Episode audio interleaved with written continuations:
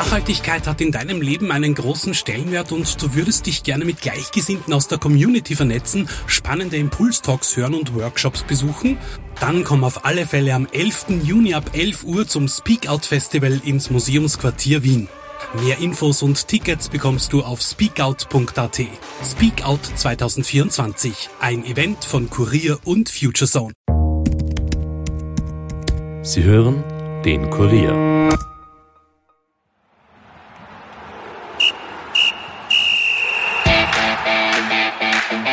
Gerade noch hat das ÖFB-Team mit den ersten beiden Länderspielen des Jahres die Nations League eingeläutet. Da geht es auch mit der heimischen Bundesliga schon wieder los. Mit dem Kollegen Andreas Heidenreich spreche ich erst einmal über die Leistungen des Nationalteams, während Alexander Strecher vor dem Ligastart Austria-Coach Peter Stöger als Interviewpartner hatte. Was Stöger über die neue Saison und die Lage bei der Austria sagte, hört ihr in dieser Episode. Mein Name ist Steffen Berndl und ich wünsche euch viel Vergnügen.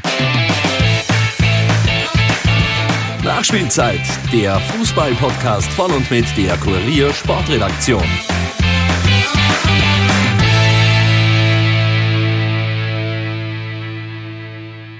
Aber ich habe keine Angst, äh, meinen guten Namen zu verlieren. Wenn jemand sagt, ich habe einen guten Namen, auch eigentlich eher so das, das Ziel, dass es was, äh, was Spannendes wird. Das ist eine Challenge, klar. Es kann sportlich auch schwierig werden.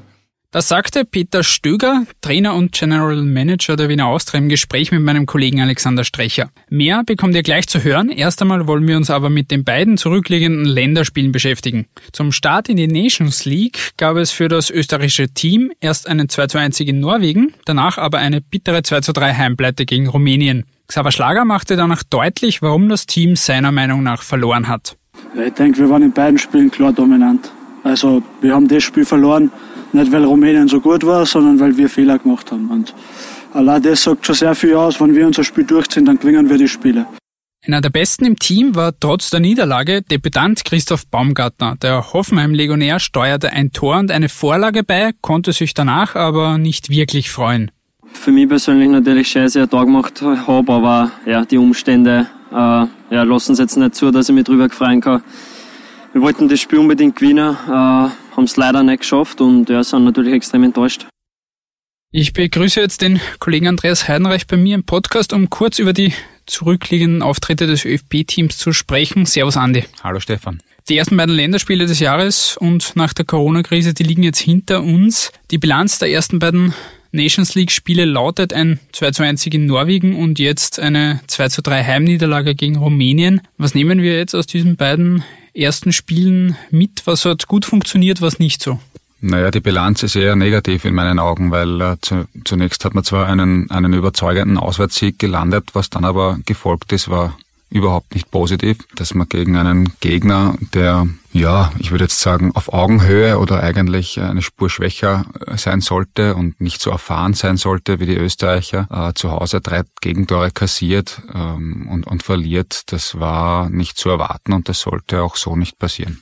Du und der Kollege habt in eurer Analyse jetzt danach getitelt der Teamchef, also Franco Foda, zwischen Kompromissen und Widersprüchen. Kannst du das ein wenig erklären, was ihr damit genau gemeint habt? Mit den Kompromissen ähm, meinen wir, dass es natürlich einerseits schwierig hat, weil er auf gewissen Positionen, sprich im, im Zentrum des Mittelfeldes, eine so große Auswahl an sehr, sehr guten Spielern hat, dass er einfach nicht alle spielen lassen kann. Also wir haben fürs zentrale Mittelfeld, wo zwei bis höchstens drei Spieler äh, zum, zum Einsatz kommen, haben wir sechs bis sieben Top-Spieler. Ähm, da gibt's dann immer natürlich äh, Spieler, die nicht glücklich sind, wenn sie nicht spielen oder wenn sie, wie in dem Fall, auf einer Position spielen müssen, die sie, die nicht ideal für sie ist, die sie nicht gewohnt sind und wo sie auch nicht so ihre Leistung bringen können. Das sind die Kompromisse. Und einen Widerspruch sehe ich persönlich darin, wenn der Teamchef äh, zwei Tage vor dem Rumänien-Spiel noch sagt, dass der Marcel Sabitzer eben dem Team am meisten in der zentralen Rolle hinter der Sturmspitze helfen kann und ihn dann aber zwei Tage später nicht dort aufstellt, sondern auf der Seite. Das passt nicht zusammen. Welchen Anteil hat Foda dann an dieser Niederlage gegen Rumänien?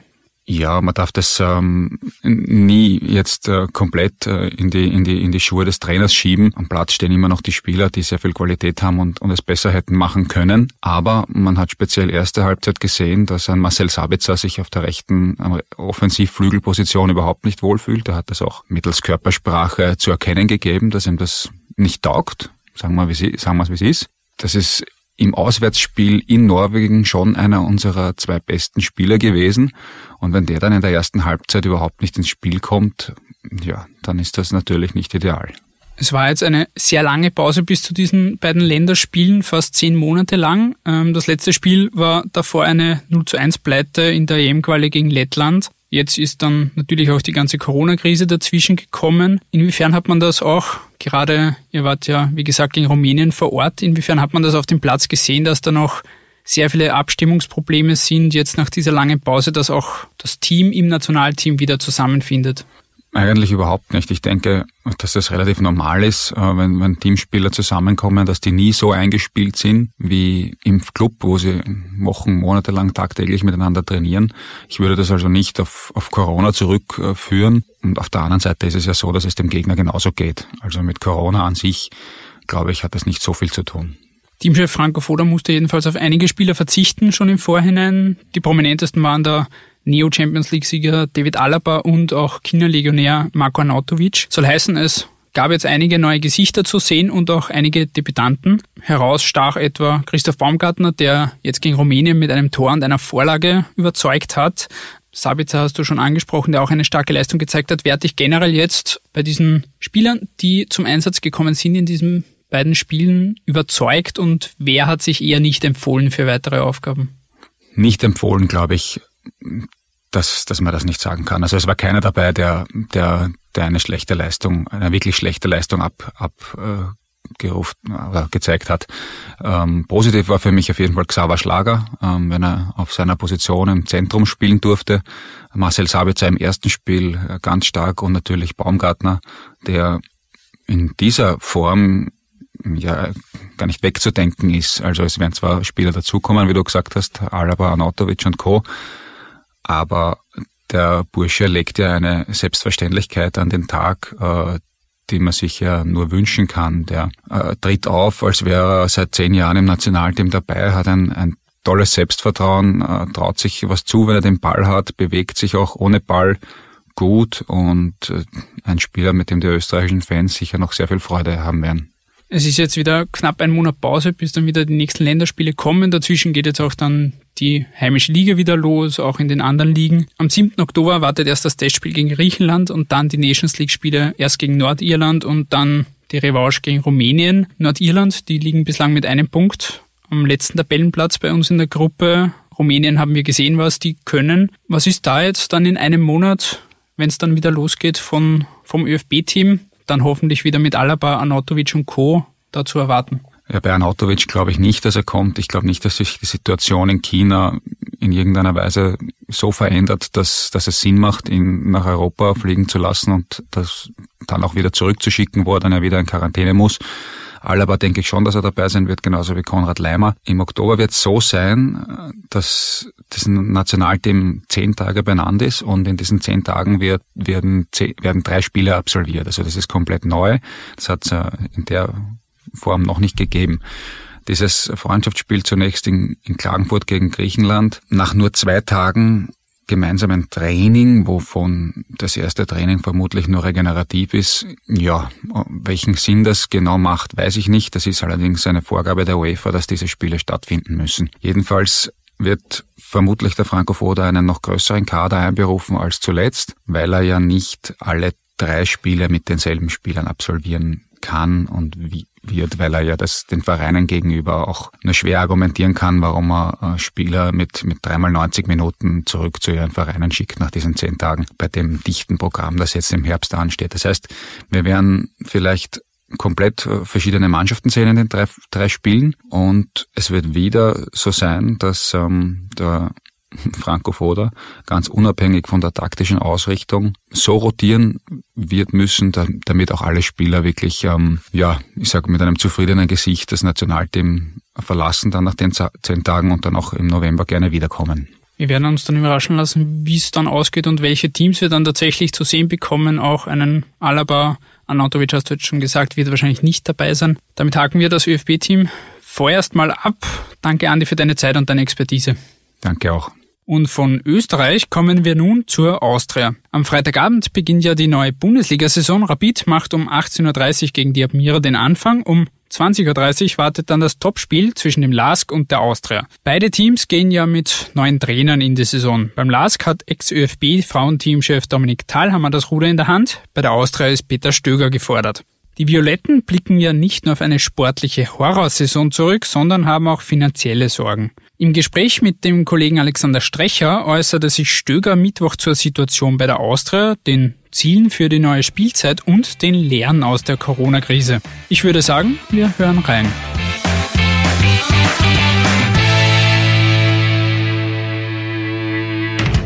Hallo und herzlich willkommen. In Österreich geht die Fußball-Bundesliga wieder los und die Wiener Austria unternimmt nach einer verkorksten Saison einen Neustart mit einem neuen Trainer, der in Wahrheit ein alter Bekannter ist, Peter Stöger. Herzlich willkommen bei uns im Studio. Servus. Ja, letzte Saison noch violetter Sportvorstand, diesen Posten zurückgegeben aus formalen Gründen, jetzt nur noch Trainer. Warum dieser Schritt zurück in die Coaching-Zone? Naja, nur Trainer ist ja ist nicht ganz richtig. Ich bin ja weiter für, für den gesamten. Als Prokurist, ja. Ja, aber für den ganzen, ganzen Sport äh, äh, zuständig, was wir voriges Jahr versucht haben anzufangen, in eine Struktur zu bringen und den, den Trainerjob, den, ja, dem, das hört sich jetzt so komisch, den mache ich halt mit. Äh, das heißt, die Arbeit wird nicht weniger werden, aber ähm, wir haben uns das äh, lang überlegt. Ähm, wir sind in einem äh, Jahr, das man, glaube ich, gar nicht vorhersehen kann, was äh, kommt alles auf uns zu. Das ist wirtschaftlich schwierig und eng. Es ist, ich glaube, eh bekannt. Corona hat es nicht einfacher gemacht. Ähm, eine Situation, wo wir auf der Suche sind nach einem strategischen Partner. Es kann sein, dass der auch in dieser Saison kommt. Äh, Vertragssituation äh, von Markus Kretschmann und von mir mit einer Laufzeit von einem Jahr. Und auf der anderen Seite bist du damit konfrontiert, dass Christian Itzer halt den Verein selbst verlassen wollte. Und dann hast du Gespräche, dann kommen Fragen von Trainern, perspektivisch, wie schaut's aus? Und du hast wenig Antworten drauf, nicht? weil du nichts planen kannst. Ja, und dann war irgendwann einmal der Schluss da, wo ich gesagt habe, okay, diskutiere die ganzen Themen mit dir selbst aus, ist vielleicht der kürzeste Weg und der einfachste. Du hast vielleicht am meisten Verständnis für Dinge, die nicht gehen, weil du das ein Jahr lang auch erlebt hast und ja, Jetzt mache ich das mit und macht mir mittlerweile wirklich wieder sehr viel Spaß. Jetzt, wenn man die Austria, die, die Leistungen der Austria in der letzten Saison sich so anschaut, dann könnte man provokant fragen, warum tun Sie sich das an? Haben Sie nicht irgendwie äh, Besorgnis um Ihr Image, dass Sie sich in Köln und Dortmund aufgebaut haben, das ramponiert werden könnte? Nein, also die, die, die Angst habe ich nicht. Was ist die Angst? Das könnte dann wenn es nicht läuft, halt so sein, dass das wer sagt, aber es ist mir ganz einfach egal. Also ich sag's frei heraus, ich habe in meiner äh, Spielerkarriere, ich weiß jetzt nicht, zehn Vereine gehabt und ich habe als Trainer in diesen Jahren von der Regionalliga bis zu einem Champions League Verein alles trainiert. Also ich, bewerte meine, meine Arbeit halt nicht danach, ob ich jetzt gerade bei Borussia Dortmund bin oder bei Wien in der Regionalliga oder jetzt äh, in diesem Jahr, wo ich, wo ich aushelfe. Ich bewerte, wie ich versuche es umzusetzen. Und was die anderen reininterpretieren, ob das okay ist oder ob das zu wenig ist, ob das genug ist, dagegen kannst du ja nicht wehren. Und ich habe festgestellt, die Bewertung, ähm, die auch mit dem, was ich selbst empfinde, das hat nicht immer übereingestimmt von dem, was du selber siehst und von dem, was außen kommt. Da bist du Begleiter in der ganzen Geschichte. Aber ich habe keine Angst, meinen guten Namen zu verlieren. Wenn jemand sagt, ich habe einen guten Namen, war eigentlich eher so das, das Ziel, dass es was, äh, was Spannendes wird. Das ist eine Challenge, klar. Es kann sportlich auch schwierig werden, aber darauf sind wir halt eingestellt. Hat der Trainer Peter Stöger schon Entzugserscheinungen irgendwo? Ähm, naja, es, es, es ist mir schon was abgegangen. Also, ähm, aber aber es, ich habe das jetzt nicht angestrebt, weil der, der, Plan schon wirklich war, zumindest einmal diese zwei Jahre Sportverstand mit dem Markus Kretschmer, vieles in eine andere, aber zumindest in eine richtige Richtung zu lenken, von Dingen, die nicht optimal gelaufen sind. Und da waren wir mittendrin und da werde ich auch weiter Prozesse noch begleiten. Also das war schon, ähm, wenn man sagt, warum hat er sich das angetan, den Trainerjob, dann äh, fragen mich viele meiner Freunde, warum hast du dir Austria ein Jahr vorher überhaupt angetan? Also das war eine wahnsinnig schwierige Aufgabe in einem total unruhigen Umfeld. Ich glaube, da haben wir einiges halbwegs hinbekommen, dass wir auch über die Covid-Krise jetzt wirklich drüber gekommen sind, einmal erstmalig einmal so, dass wir dass wir weiter, äh, sage ich mal, im Leben sind. Also ich glaube, es ist vielen äh, so gegangen.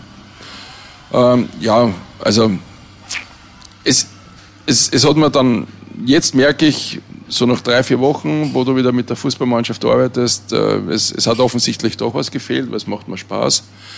Aber der Plan war es halt nicht. Der Plan wäre es gewesen, zu schauen einmal, was nach zwei Jahren als Sportvorstand äh, mit Austria geht und wie man es dann weiter angeht. Aber es ist ja in Zeiten wie diesen was zu planen, ist, ist, hat sowieso keinen Sinn. Also da geht es ja nicht nur im Sport so, sondern arbeite ich quasi von, von Tag zu Tag durch und schaue, was, äh, was auf dich zukommt.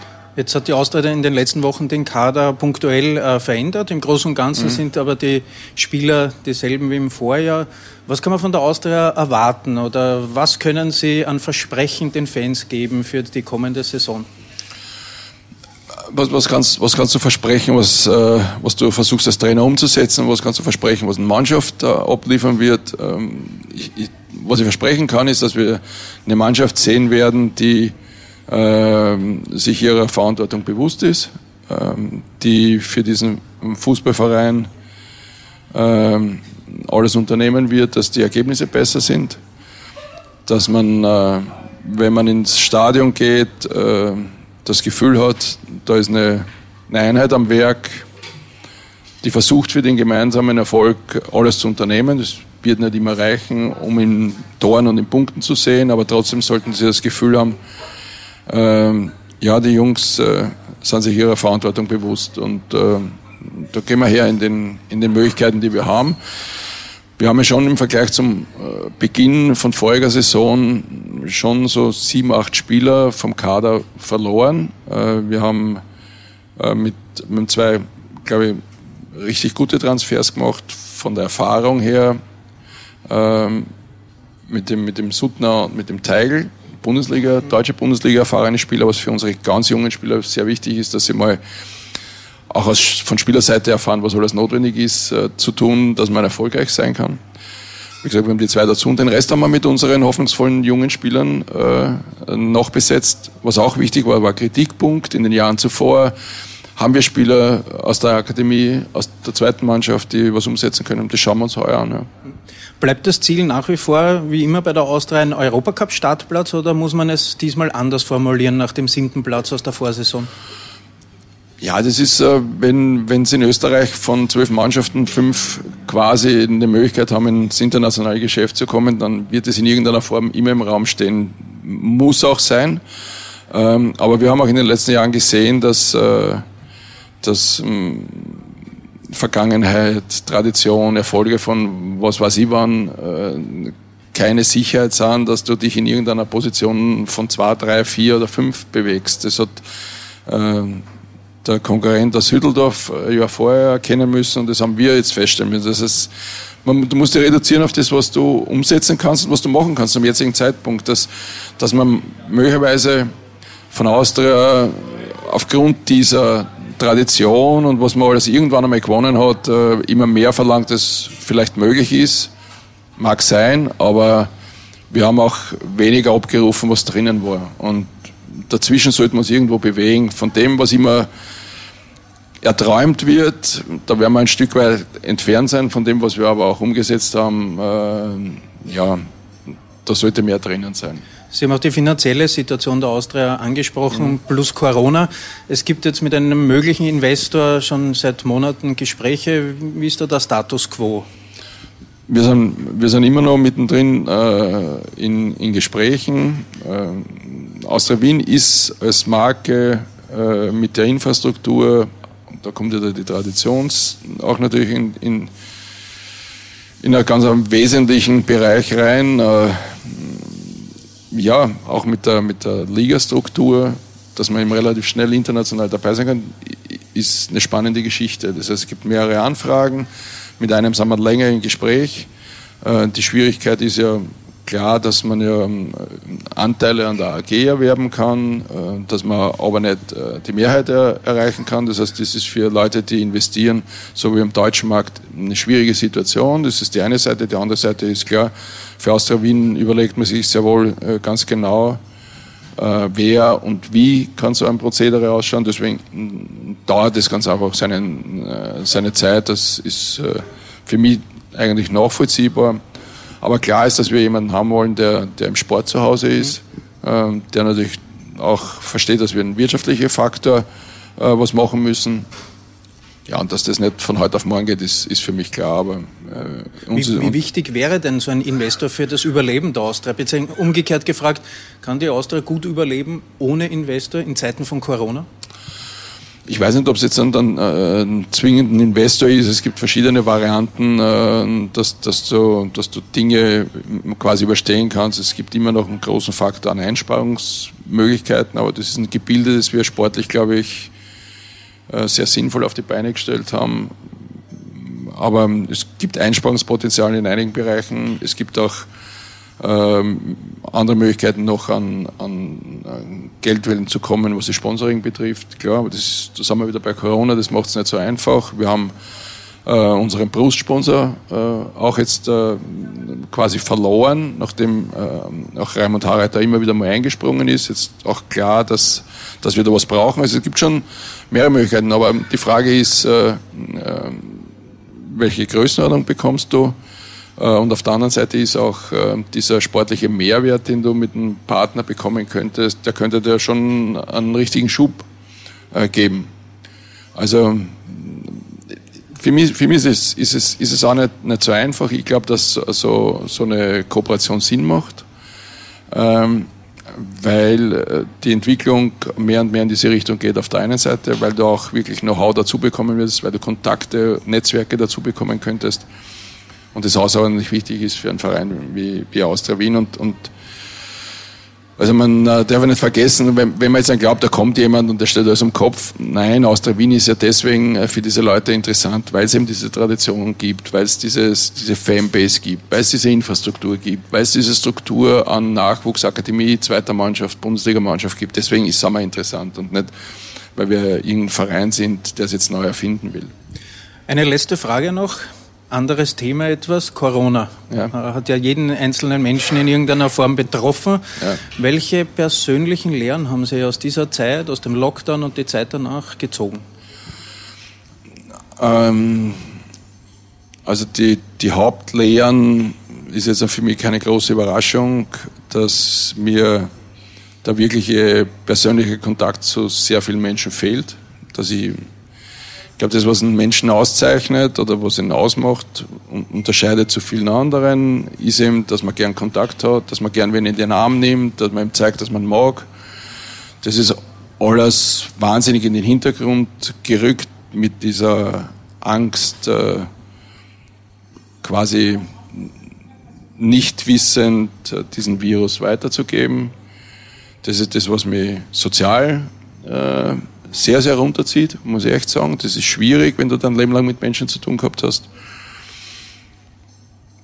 Der zweite Bereich ist, dass, äh, dass es immer noch sehr, sehr viele Menschen gibt, die das äh, wirtschaftlich nicht so wahrnehmen und wenig Verständnis dafür haben, dass sehr, sehr viele Menschen unfassbar leiden darunter, ihren Job nicht ausüben zu dürfen, äh, zu können.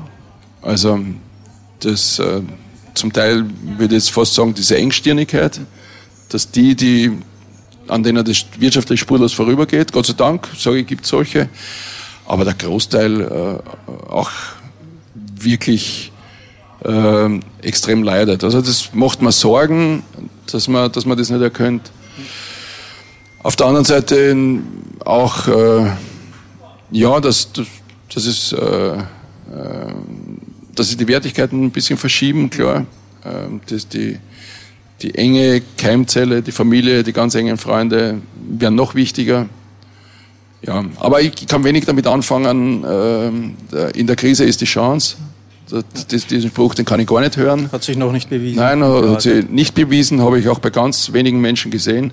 In meinem Umfeld äh, würde ich und werde ich diesen Satz nicht sagen. Ich habe viele Freunde in der Kulturbranche, ich habe viele Freunde in der, in der Gastrobranche, ich habe viele Freunde im Sport.